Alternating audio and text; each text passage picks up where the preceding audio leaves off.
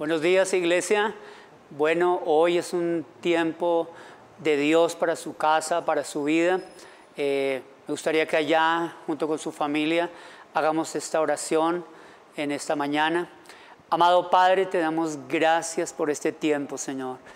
Padre, hoy vamos a la cruz del Calvario, que es donde tú nos enseñas, yo soy el camino, la verdad y la vida, Señor. Hoy vamos y morimos, Señor, a todo lo que no es de Dios, aún a nuestros deseos de hombres, Señor, a todo pensamiento que no es tuyo. Esta mañana lo dejamos en la cruz del Calvario, Señor. Quitamos cargas, quitamos opresiones, desánimos por el poder de la sangre de Jesús. Aún los aires de nuestra casa sean limpios en este instante, Señor, en el poder de la sangre del Cordero inmolado de Dios. Señor, oramos que el poder de tu Espíritu Santo esta mañana, Dios, sea tomando el control, sea señoreando esta mañana nuestras vidas, dirigiéndonos a disfrutar de esta mañana con Dios, Señor. Gracias, Padre de la Gloria. Eres bienvenido a nuestra casa, eres bienvenido a nuestras vidas, en el nombre poderoso de Cristo Jesús. Gracias, Señor. Vamos a tener un momento de adoración, de alabanza. Háganlo de todo corazón. Esa es lo que nosotros aportamos como seres humanos, poner nuestra vida de oración delante de Dios.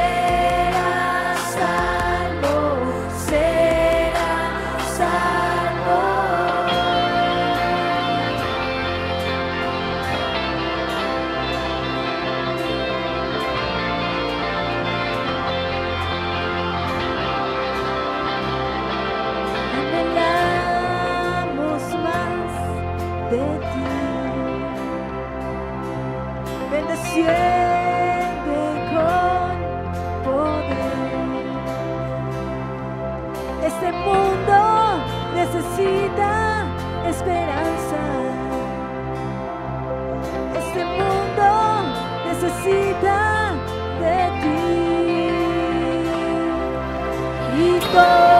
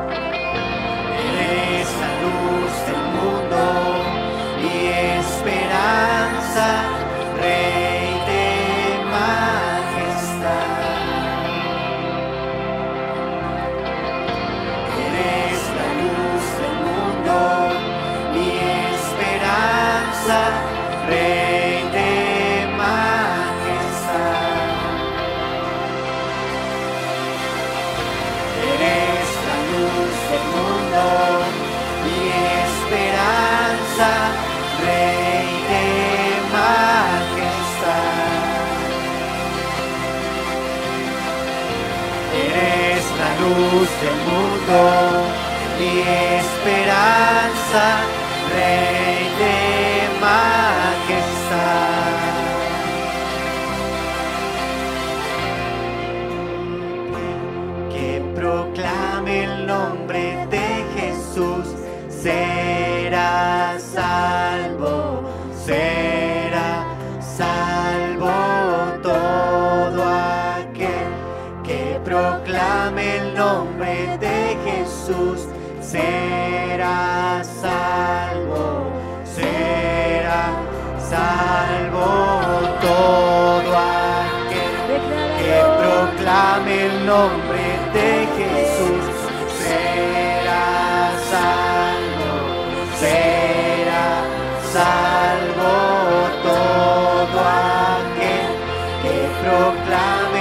nombre de Jesús serás salvo, será salvo todo aquel que proclame el nombre de Jesús será salvo, será salvo todo aquel que proclame el nombre de Jesús. salvo, serás salvo.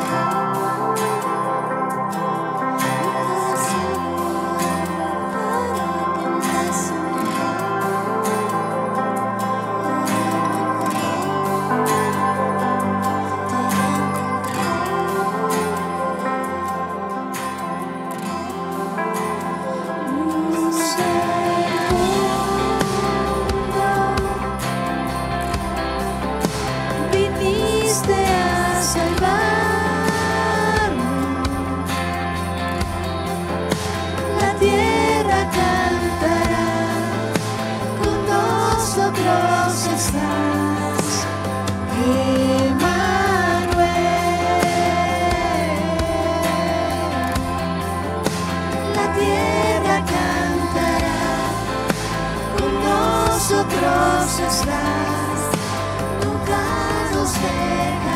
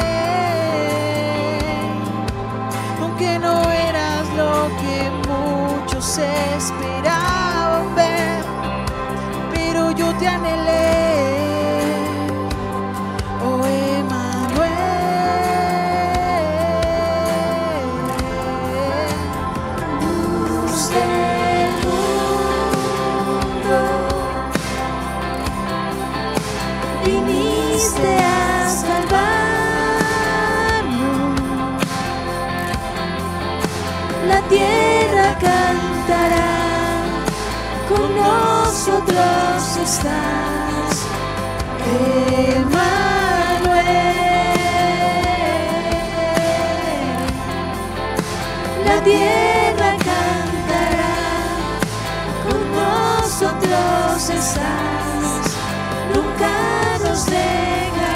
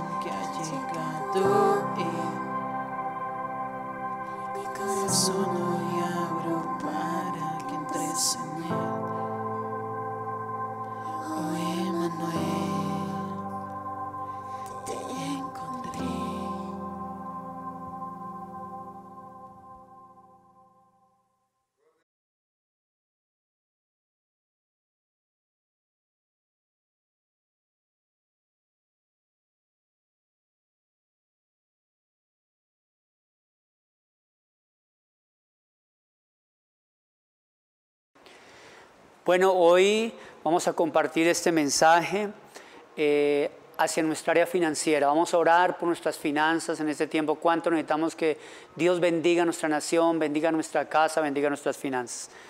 Eh, con la bendición del Padre, del Hijo, del Espíritu Santo. Vamos a compartir la palabra. Está en Mateo 6, versículo 19. Dice la palabra del Señor. No os hagáis tesoros en la tierra donde la polilla y el orín corrompen y donde el ladrón mina y hurtan, sino haced tesoros en el cielo donde ni la polilla ni el orín corrompen y donde los ladrones no minan ni hurtan. Porque donde está vuestro tesoro, allí estará también vuestro corazón. La lámpara del cuerpo es el ojo, sí que Así que si tu ojo es bueno, todo tu cuerpo estará lleno de luz. Pero si tu ojo es maligno, todo tu cuerpo estará en tinieblas. Así que si la luz que en, que en ti hay es tinieblas, ¿cuánto no serán las mismas tinieblas? Ninguno puede servir a dos señores, porque aborrecerá al uno y amará al otro, o se estimará al uno y menospreciará al otro. No podéis servir a Dios y a las riquezas. La reflexión se llama Finanzas del Reino de Dios. Y algo importante, eh, quiero iniciar con el versículo 19. Dios mismo nos aconseja en su palabra, no hagamos riquezas en la tierra. Que nuestro corazón no está el deseo de hacer riquezas para esta tierra. Dios mismo aconseja que el enemigo, él quitará, dice Dios, no- nos dice que el enemigo aquí en la tierra quita, nos quita las finanzas. Cuando un hombre empieza a hacer las finanzas a sus fuerzas, a su manera, el enemigo quita. Nosotros como testimonio, eh, Dios me permitió levantar empresa desde muy joven. ¿Y qué sucedió? Listo, empecé a levantar, Dios me dio una cadena de almacenes, de supermercados. Bueno, finanzas llegaron a crecer mucho. Pero cuando el ladrón vino, cuando el enemigo vino, nadie podía detenerlo. No me sirvió la experiencia de más de 20 años, nada me sirvió. El enemigo vino y quitó todo lo que por años había construido. Porque Dios es claro en su palabra, lo que el hombre construye a sus fuerzas, el enemigo viene y quita. Pero mire que Dios en el versículo 20, el Señor dice, sino haced tesoros en el cielo, donde ni la polilla ni el orín corrompen, y donde el ladrón no mina ni hurtan. Entonces Dios nos aconseja que dice, haga tesoros, pero cogido del reino de Dios, cogido de la mano de Dios, y ahí el enemigo es que realmente no puede quitar. ¿Qué es tesoros ahora? Mire que estaba definiendo la palabra tesoros en hebreo y dice que son bienes guardados. O sea, Dios dice, mire, yo he guardado especialmente para ti, para tu casa, las finanzas y no están en los hombres, no están en la super idea de los hombres. Mire, hoy en día las bolsas han caído eh, en todo el mundo, los grandes inversionistas han perdido muchísimo dinero, entonces, porque no es en el hombre que están las riquezas, pero cuando Dios está en medio de nuestras finanzas, ahí es cuando realmente Dios puede bendecirnos. Ahora, no solamente con la capacidad humana que tenemos para producir algo, sino Dios dice que yo mismo, o sea, Dios en el reino de los cielos, tiene tesoros guardados para nosotros. Hay algo específico, muy valioso. También define la palabra tesoro y dice guardado, bienes preciosos reservados para nosotros. Qué bendición entender eso. Dios ha reservado algo precioso, valioso para ti y para tu familia.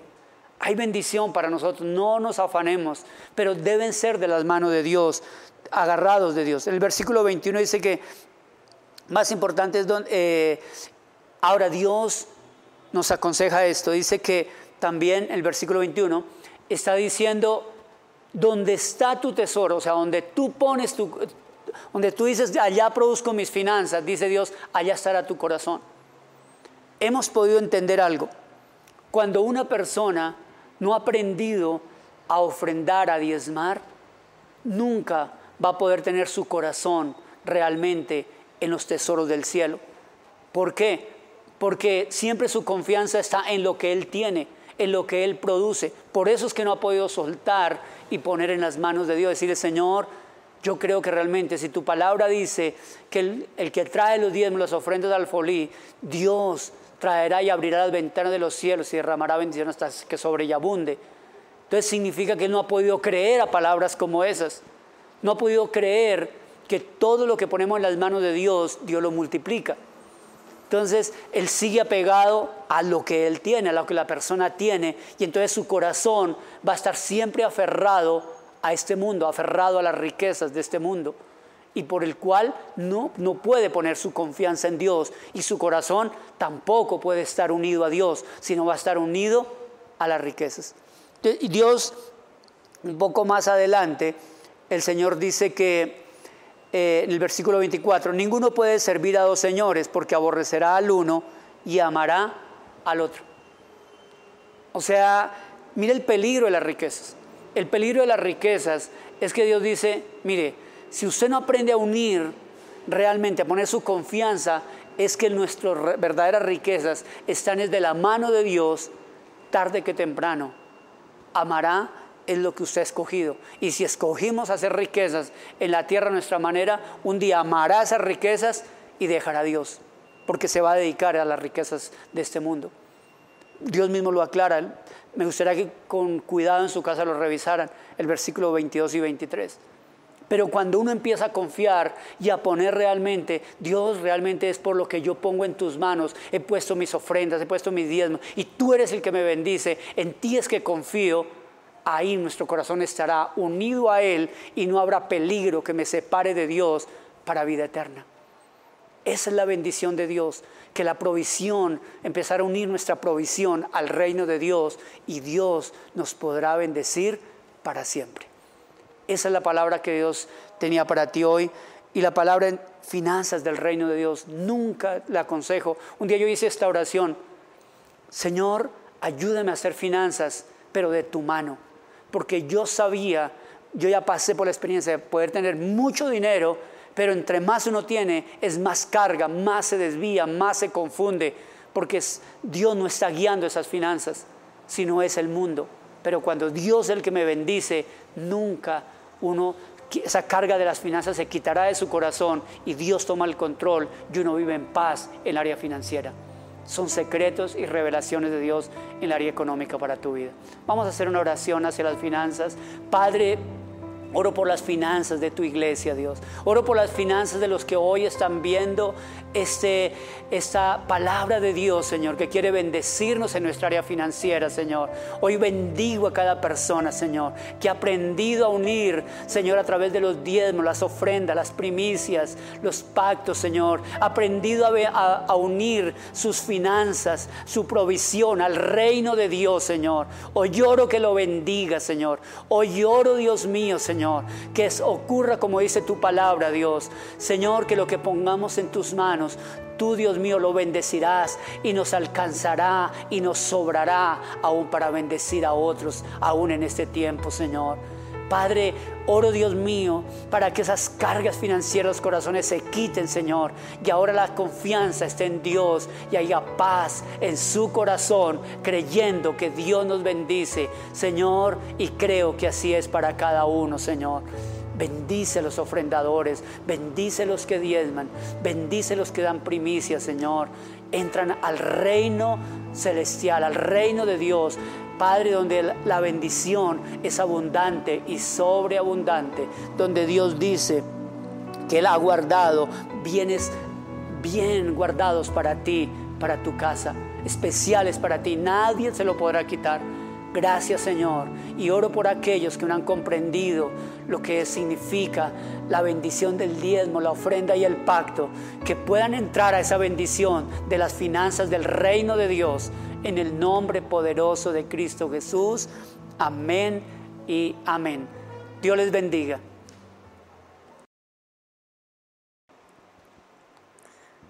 Buenos días, iglesia. Eh, bueno, nuevamente estamos eh, en esta mañana para traer un mensaje de parte de Dios.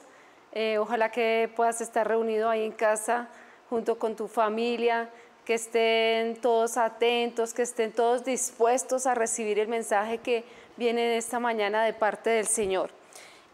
Para el día de hoy, el Señor nos regala un tema que es permaneciendo hasta el final. Y el propósito del Pentecostés y el bautismo del Espíritu Santo es para que nosotros pudiéramos cumplir el propósito de Dios con poder. Y en Hechos 1.8 dice la palabra, pero recibiréis poder cuando haya venido sobre vosotros el Espíritu Santo y me seréis testigos en Jerusalén, en toda Judea, en Samaria y hasta lo último de la tierra. Yo quiero que por un momento cierren sus ojos y que podamos orar para que sea Dios hablando esta mañana a nuestro corazón, a nuestro espíritu, que sea ese mensaje que nos llene, sea ese mensaje que, que Dios tiene como ese alimento para el día de hoy. Vas a cerrar tus ojos, Señor, te damos gracias por este tiempo, por bendecirnos cada día con tu preciosa palabra. Te pedimos, Señor, habla nuestras vidas, Señor, ministra nuestros corazones, Señor. Permítenos, Señor, estar dispuestos, Señor, para recibir lo que tú tienes para nosotros. Quita todo obstáculo, Señor. Quita toda distracción en esta mañana.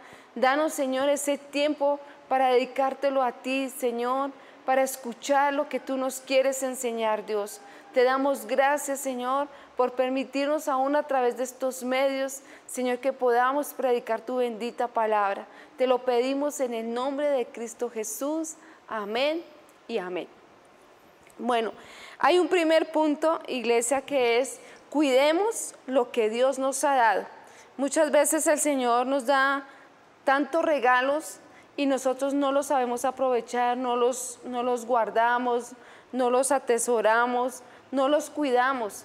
Y cada cosa que el Señor nos está dando en este tiempo es para que lo tomemos, que sean de valor, que lo pongamos para provecho de nuestras vidas.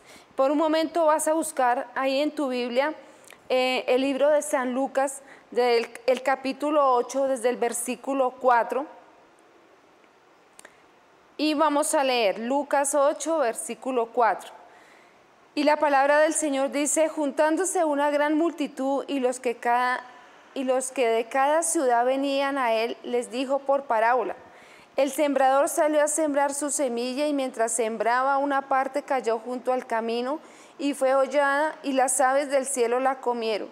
Otra parte cayó sobre la piedra y nacida se secó porque no tenía humedad. Otra parte cayó entre espinos y los espinos que nacieron juntamente con ella la ahogaron. Y otra parte cayó en buena tierra y nació y llevó fruto a ciento por uno. Hablando estas cosas decía gran voz, el que tiene oídos para oír, oiga. Y sus discípulos le preguntaron diciendo, ¿qué significa esta parábola? Y él dijo, a vosotros os dado conocer los misterios del reino de Dios, pero a los otros por parábolas para que viendo no vean y oyendo no entiendan.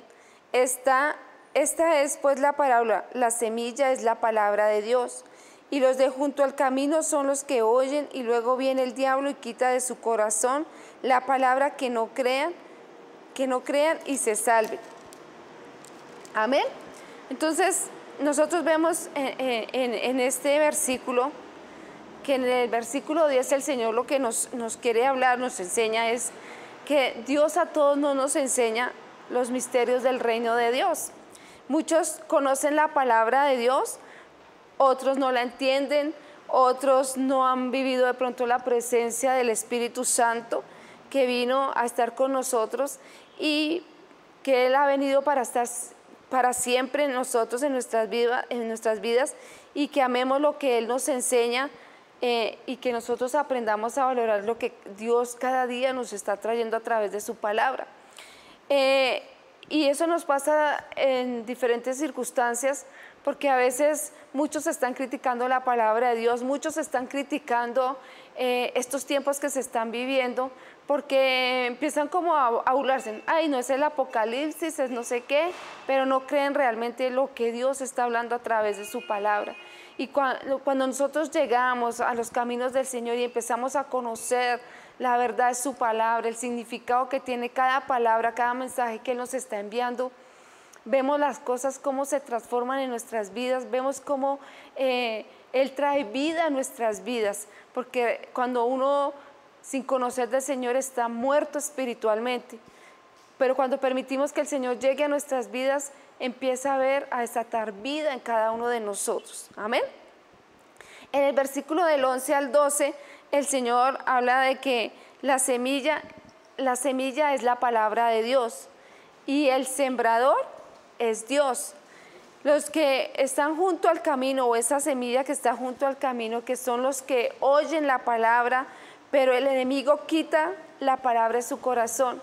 Hay muchas personas que pronto pueden venir a la iglesia, escuchar la palabra o pueden escuchar un mensaje, una enseñanza, pero como que solamente la escuchan y de ahí, como que entró por aquí y salió por acá, no permanece esa palabra en sus corazones y como que no causan efecto porque el enemigo roba lo que el Señor ha desatado a través de esa palabra.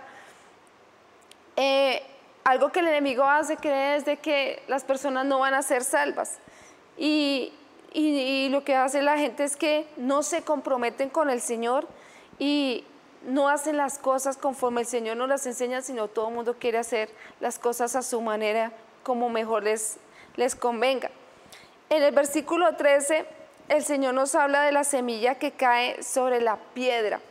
Y los que reciben la palabra con gozo, eh, un poco más de gozo como la reciben en, el versículo anterior, porque muchos de pronto dicen, uy, el Señor me habló, esa palabra tan, mejor dicho, tocó mi vida, no sé qué, pero solamente se quedó en el momento, pero no se atesoraron de esa palabra o aún de esa promesa que el Señor de pronto en algún momento la desató. Y solamente usted dejaron por las emociones que vivió, fue en el momento que escuchó la palabra, pero no conservó esa palabra, no la reclamó, no la tomó como ese alimento diario para que el Señor siguiera eh, o siga haciendo esos cambios en nuestras vidas. Entonces, ¿qué pasa en, en este versículo 13? Recibe con gran gozo esa emoción y el Señor me habló, ¿sí? Pero no permiten que la palabra de Dios venga y quebrante su vida. Y nosotros necesitamos que el Señor venga y quebrante nuestra vida. Como dice, si el grano de trigo no cae y muere, no puede dar fruto. ¿Y cuántos de nosotros sabemos que cuando colocamos una semilla en la tierra, esa semilla tiene que morir, esa semilla se tiene que abrir, se tiene que romper, se tiene que partir, se tiene que quebrar para que pueda nacer y, ven- y venir ese fruto. Es igual, Señor tiene que hacer lo mismo en nosotros y es a través de su palabra. Si nosotros no permitimos que la palabra de Dios venga y caiga en nosotros y que nos quebrante, rompa lo, esa dureza en nuestro corazón, nosotros no vamos a poder dar un fruto, no vamos a poder ver ese cambio en nuestras vidas, esa transformación en nuestras vidas. ¿Cuántos de ustedes, de los que están allí sentaditos, que han venido ya bastante tiempo, si ustedes miran eh, unos años atrás cómo era, cómo era su vida, cómo era la forma que usted se comportaba con su familia o en su trabajo, bueno, en diferentes situaciones. Si usted ve y, hace un, un balance, cómo era su vida anterior y cómo es en este tiempo, cuando usted está tomado de la mano del Señor, cuánto el Señor le ha transformado su vida, en cuánto lo ha cambiado. Y si usted dice, el Señor no me ha cambiado, yo no he visto que haya hecho nada, es porque no ha venido ese quebranto. Usted no ha permitido que la palabra de Dios venga y quebrante ese corazón, quebrante esos pensamientos para que Él pueda orar y usted pueda dar ese fruto en bendición. Eh, ser una persona victoriosa, ser una persona de ejemplo, de testimonio que muchos alrededor de su vida, aún los de su familia, se van, se van a dar cuenta de lo que Dios hace y cómo Él transforma la vida de cada ser humano. Amén. En el versículo 14, el Señor dice que la, que, la semilla que cayó entre los espinos, y esos espinos son los afanes que vivimos en esta época. Eh, nosotros vemos que uno de esos espinos fuertes en este momento es toda la situación que ha venido a través del virus, eh, lo que ha traído de, de estar en aislamiento, de pronto que no nos podemos mover con la misma libertad de salir, de compartir. Son muchos eh, eh, los afanes, las angustias, el desespero, esos son esos espinos. Y de pronto el Señor les ha estado hablando en este tiempo, pero ustedes no le han puesto cuidado a lo que Dios está hablando en este tiempo. Este tiempo Dios lo ha usado para que su palabra llegue más profundo a nuestro corazón, para que sea una semilla que realmente a través de estas circunstancias, de estos espinos, se vea el cambio y la transformación en cada ser humano. Esos afanes que se están viviendo en este tiempo aún son también los afanes, la situación, la intranquilidad, pero también los placeres como, como seres humanos. A veces mm, pensamos que para que yo sea feliz o para que, o, si yo me quiero sentir bien, es e- el placer. Entonces, no sé qué clase de placer, el licor, que las fiestas, que los viajes, bueno, diferentes circunstancias, que el dinero.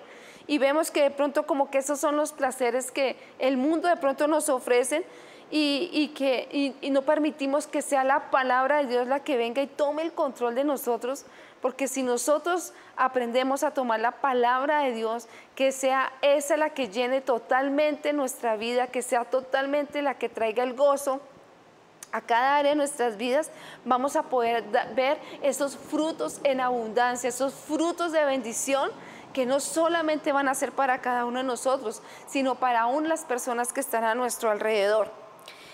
También en el versículo 14 quiero que lo, leamos. El versículo 14 dice que la que cayó entre espinos, estos son los que oyen, pero yéndose se- son ahogados por los afanes y las riquezas y los placeres de la vida y no llevan fruto. Y muchas veces uno como líder ve que personas reciben la palabra de Dios. Se les ha enseñado las cosas de parte de Dios, pero muchos salen a hacer todo lo contrario, salen a hacer todo lo diferente a lo que Dios nos está enseñando, el propósito que Él quiere o, o desea con nosotros. Y hacemos las cosas totalmente diferentes. Y Dios desea que nosotros nos cuidemos, que cada uno de nosotros nos cuidemos, que cuidemos nuestro corazón. Este tiempo es iglesia de que yo cuide mi corazón, de que yo guarde mi corazón, guarde mis pensamientos, no permitir las cosas contrarias, las cosas negativas. Si el Señor te ha dado una palabra, una promesa, es para que tú vivas bajo esa promesa, para que tú estés reclamando, declarando esa promesa que el Señor tiene, porque si Dios habló, si Dios te dijo, es porque Dios lo va a hacer, porque Dios lo va a cumplir. ¿Por qué las bendiciones nos llegan rápido? ¿Por qué no ven soluciones rápidas a esas situaciones? La culpa es de cada uno de nosotros. Nosotros mismos tenemos la culpa. Nos encargamos de que las cosas no vengan, de que las soluciones no lleguen pronto por nuestra desobediencia, porque no recibimos esa palabra, no la atesoramos, esa semilla que el Señor ha puesto, que no permitimos que llegue a esa buena tierra y que pueda dar ese fruto en excelencia, en abundancia que sean cosas buenas, que sea esa palabra de Dios que nos lleva a estar en perseverancia hasta el último día de nuestra vida. Que no solamente yo sí recibo la palabra de Dios mientras que el Señor hace mi milagro, mientras que el Señor me da la solución de esto, y sí yo vengo juiciosa y yo recibo y estoy allá en mi casita.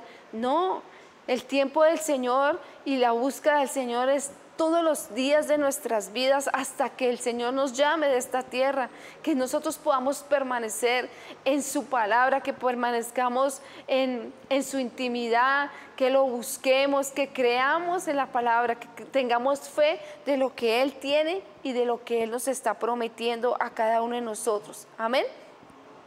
Hay un segundo punto que dice que nuestra luz brille. ¿Y cuántos quieren de los que están allá al otro lado, cuántos quieren ser luz? ¿Cuántos quieren brillar?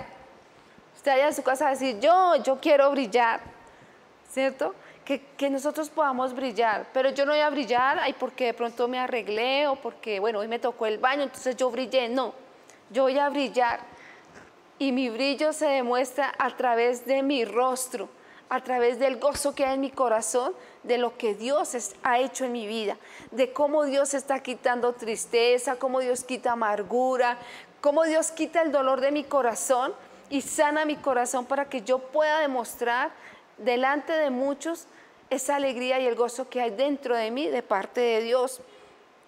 Que sea el Espíritu Santo el que permanezca eh, en nosotros para que Él nos alumbre, para que nos permita también ser luz en medio de tinieblas. Aún en medio de esta circunstancia, de esta pandemia, nosotros vemos que los que predicamos la palabra de Dios somos luz. Yo les pregunto esta mañana, ¿quieren ser luz? ¿Tú quieres ser luz? ese papá que está allí sentado, esa mamá, esos hijos, esta familia, ¿quieren ser luz? ¿Cuántos quieren ser luz acá en Tenjo? Van a decir, yo, yo quiero ser luz. Y qué bonito es cuando, si yo soy luz, puedo llevar una palabra de aliento, puedo llevar un mensaje de parte de Dios a aquellos que están en medio de tinieblas, a aquellos que están en dificultad, a aquellos que de pronto del desespero por esta situación que se está viviendo, dicen la única salida es que yo me quite la vida, la única salida es que yo me vaya de la casa, abandone mi familia, buscan otras salidas, pero nunca buscan que Dios es el único que nos muestra ese camino de la verdad, ese camino de salida, ese camino de bendición que Él tiene para cada uno de nosotros y para nuestras familias. Es donde nosotros podemos llevar una palabra de aliento. Aquel que dice, ya no quiero más, ya no quiero seguir con este hogar, ya no quiero seguir con estos hijos, ya no sé qué hacer. Y viene el desespero y la angustia, pero Dios hoy te dice, aquel que está allí en angustia, que está desesperado. Dios es luz. Y cuando hay luz, tú sabes por dónde puedes avanzar, por dónde puedes caminar, cuál es la puerta de la salida. Cuando hay luz. Y si tú permites que el Señor esta mañana llegue a tu corazón, a tu vida, a tu casa, Él va a ser esa luz donde te va a direccionar cuál es la salida para el momento que tú estás pasando, esa circunstancia por la cual estás pasando en este momento. Nosotros sabemos que el Señor es el que viene a restaurar cada vida, que el Señor es el que viene a traer sanidad a nuestros cuerpos, sanidad a nuestra alma, sanidad a nuestra área financiera, sanidad en cada área de nuestras vidas. Y, nosotros sabemos que es a través de la sangre que el Señor Jesús derramó en la cruz, que esa sangre es la que viene, nos limpia, nos bendice, nos santifica, nos da el poder, nos da esa vida eterna, nos da salvación. Entonces, si ahí está esa herramienta que el Señor Jesús nos dejó, ¿por qué no la tomamos? ¿Por qué no la tomamos y que sea aplicable en la vida de cada uno de nosotros? Para que podamos ver esos resultados de los cuales el Señor quiere obrar en cada vida. Amén. Yo los invito, iglesia, que ahí donde tú estás, que tú puedas inclinar tu rostro, que podamos orar y clamarle al Señor en este tiempo, que sea el Señor que nos dé la sabiduría para entender y que nos dé el discernimiento de su palabra para que yo la pueda poner en práctica primero para mi vida, para mi familia y después para los demás.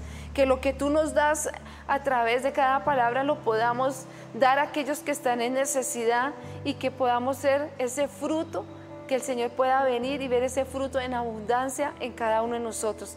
La abundancia y la multiplicación en misión carismática tengo. En este tiempo, por aquel que está allí sentado recibiendo el mensaje, obedeciendo la palabra de Dios, van a venir muchas personas, van a llegar a los pies del Señor, van a tomar el camino correcto, van a empezar a, guiarse por ese camino por el cual el Señor nos ha llevado a nosotros en este tiempo. Yo quiero que cierres tus ojos y vamos a orar. Padre, te damos gracias por tu palabra en esta mañana, Dios. Gracias por bendecirnos, Señor. Gracias, Señor, porque sabemos que tu palabra es esa semilla, Señor, y que tú eres ese sembrador. Y que esta mañana tú pones esa semilla en cada uno de nosotros, Señor, donde tomamos tu palabra, Señor, donde, Señor, permitimos que ella quebrante nuestro corazón, quebrante nuestros pensamientos, quebrante todo hombre fuerte, Señor, que hay en cada uno de nosotros, Señor. Quebrante, Señor, que tú le puedas decir, Señor, yo te doy permiso que quebrantes en mí todo lo que necesites quebrantar, Señor. Renueva mi vida, transfórmame, Señor. Dame, Señor, esos oídos atentos, Señor. Dame una mente, Señor, que sea abierta para recibir tu palabra, Señor, para meditar en ella, Señor para enseñarla, Señor, para dirigir a otros, para guiarles, Señor, porque sabemos que tu palabra, Señor, trae sanidad, trae restauración, Señor, y es la palabra tuya, Señor, la que penetra hasta lo más profundo de cada ser, Señor, donde tú transformas esas vidas, Señor, donde tú estás quitando, Señor, toda tristeza. Yo, daba una consejería ayer. Y esta mañana esta persona me decía, me agradecía. Es una persona que, que no está en los caminos del Señor y me decía y me agradecía que por esa oración que habíamos hecho, ella sintió un cambio. Ella sintió algo diferente en su corazón. Y eso es lo que Dios está esperando de cada uno de nosotros. Que enviamos la palabra de Dios para que Dios obre en cada vida. Porque esos corazones serán tocados. Y declaramos que el municipio de Tenjo, cada persona de este municipio, Señor, serán tocados por tu palabra. Señor, oramos para que esos corazones sean abiertos y dispuestos a recibir una palabra, un mensaje de parte tuya, Señor, y que sean transformados, Señor. Transforma sus vidas, sus pensamientos negativos, Señor, sean quitados, sean sanados sus corazones, Señor, que tú traigas sanidad en cada cuerpo, Señor. Hoy declaramos que por el poder de la sangre de Jesús, Señor, tú traes sanidad en los cuerpos, Señor. Tú los restauras, Señor. Tú bendices cada parte de sus cuerpos, Señor. Tú bendices, Señor, y traes sanidad en su área financiera, en sus trabajos, en cada labor, en sus familias, sus hogares, Señor. Porque tú traes esa palabra de aliento, Señor. Tú traes esa semilla, Señor. Y hoy la tomamos, Señor, para que sea puesta en cada hogar, Dios, y que tú puedas traer esa sanidad, Señor. Permítenos, Señor, que cada uno recibamos tu palabra, esa semilla que tú pones esta mañana en nosotros, en este tiempo, Señor, y que a través de ella, Señor, nos comprometamos de corazón, Señor, a estar a tu lado, Señor. Comprometidos, Señor, a hacer tu voluntad, Señor, en este tiempo. Queremos estar contigo, Señor, hasta los últimos días de nuestra vida, Señor. Que estemos en obediencia, Señor. Declaramos, Señor, que aún a través de tu palabra, Señor, Tú traes milagros sobrenaturales, Señor. Y oramos, Señor, para que esos milagros ocurran, Señor. Señor, que no busquemos solo el milagro, Señor, sino que en este tiempo aprendamos a buscar el hacedor de milagros, Señor. Y hoy buscamos tu presencia, Señor. Hoy buscamos ese toque tuyo. Hoy buscamos, Señor, que tu mano, Señor, sea extendida, Señor. Y tú desates esa sanidad. Aquel que está enfermo, Señor. Oramos para que la sangre de Jesús que brotó de su cuerpo allagado, Señor, sea trayendo sanidad, Señor, en sus cuerpos. Trae esa sanidad, Señor, en cada órgano, Dios. Trae la sanidad, Señor, la restauración de sus corazones, Dios. Trae tu paz, tu bendición, Señor. Declaramos que esos milagros sobrenaturales vienen a través de este tiempo, Señor, porque escucharemos tu palabra, Señor. Atesoraremos esa palabra como esa semilla de bendición que tú pones en nuestras vidas, Señor. Hoy te bendecimos, Señor, y te damos gracias por ese toque tuyo, por esa semilla que tú has dado a cada uno de nosotros, Señor. Que esa semilla, Señor, hoy nos comprometemos a cuidarla, Señor, a regarla, Señor, con nuestra oración, Señor, a cuidarla, Señor, a través de ese tiempo, de esa intimidad contigo, Señor. Y veremos ese fruto en bendición, veremos ese fruto en abundancia y sobreabundancia, Señor. Te damos gracias, Padre Santo, te bendecimos, te damos toda la honra, toda la gloria sea para ti, Señor. Gracias por estos tiempos, Padre.